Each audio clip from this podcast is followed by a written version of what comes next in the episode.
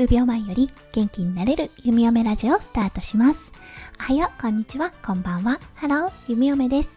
このラジオはオーストラリア在住18年の弓嫁が日々のハッピーや発見を声に乗せてお届け、ふわっとトークラジオです。今日は2022年2月の4日金曜日ですね。はい、週もそろそろ終わりとなってきてますね。皆さん、週末のご予定もう立てていらっしゃるでしょうか？弓嫁が住んでいるオーストラリア、昨日からもうめちゃくちゃ寒いんです。びっくりするくらい寒くってもうあの真夏だというのに朝起きたら冬のガウンを着なきゃいけないっていうような状態でもうほんと異常気象だなって思っています。そしてねあのリスナーの皆さんはご存知の通りこれは南極からの風南風ですね。サザリーの影響となっております。はい今週末ねこんな感じになりそうなので多分体調崩される方多いと思います。うん。とね、弓嫁も喉が痛いかなっていうような気がします。うん。でもね、気合で治せるところは治していきますよ。はい、今日のテーマ。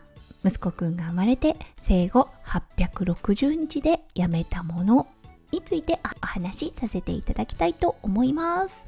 それでは今日も元気にゆみよめラジオスタートします。はい。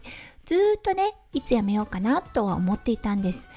はい、それは一つのアプリ、授乳ノートっていうアプリです。もうね、授乳はだいぶ前に終わっていたんです。だけどね、このノート、睡眠だったり、食事、排泄、すべての記録を残しておけるアプリだったんですね。うん、なので、最初の頃は授乳、そして睡眠の記録ですね。一体どれくらいまとまって寝てくれてるのかなっていう感じで。はい、今日のサムネ、2019年の12月、息子くんが生まれて3ヶ月の時ですね。その時の授乳ノートのスクショを撮ってみました。うん、昼なんだか夜なんだかちょっとよくわからないですよね。どっちが寝ているのか、どっちが起きているのかもわからないようなグラフになっています。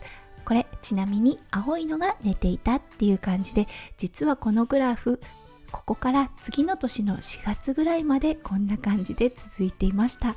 うんなのでねはいよく乗り越えたなって自分でも思います。うんで最初の頃は授乳そして睡眠。うん離乳食が始まってからはどんな離乳食を食べてうん、どれくらい食べてくれたのかっていうような記録。そうそして2歳を迎える頃からもう睡眠も夜ある程度まとまってしてくれてるしうんお食事もね特にアレルギーもなく記録に残しておかなきゃいけないところって特にないかなって思い始めて、うん、そして弓嫁ほんと最近にやっていたこと。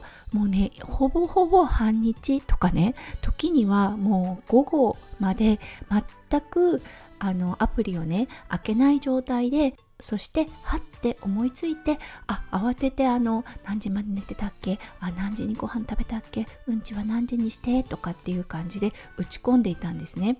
そして気がついたんです。このアプリに割いてる時間少しもったいないなって。うん、だってねほぼほぼ同じ。そしてその時に毎回記録できているのであればまだいけるのかなって思うんですけれどもまとめて記録することの意味正確でもないですよね。もしかするとうんちの時間だってね2時間3時間ずれてるかもしれませんよね。うん。そうそれでねはっと気づいたんです。あこれは卒業だっていうことで。そして夫翔ちゃんにも「うんこれもう卒業だと思う」って言って昨日から記録を取るのをやめました。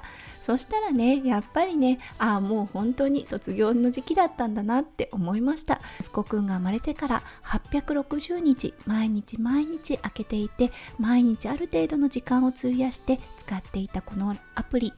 うん。でもねたかがアプリなんですよ。だけど気持ちがねふって軽くなったんですよね。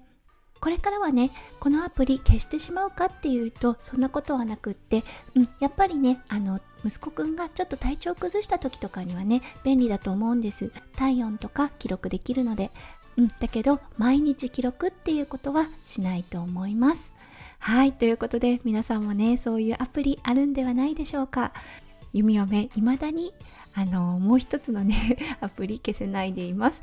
今日の生後860日っていうのもそのアプリを見たことでねあ今日は生後860日なんだっていうことに気づかせていただきました。なかなかね消すのって忍びないようなこの育児アプリ皆さんも一つや二つお持ちではないでしょうか。はいということでね今日は息子くんが生後860日で弓嫁がやっと手放したアプリのお話をさせていただきました。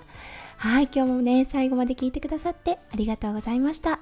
皆さんのね一日がキラキラがいっぱい詰まった素敵な素敵な一日となりますよう弓嫁心からお祈りいたしております。そして明日からの週末楽しんでくださいね。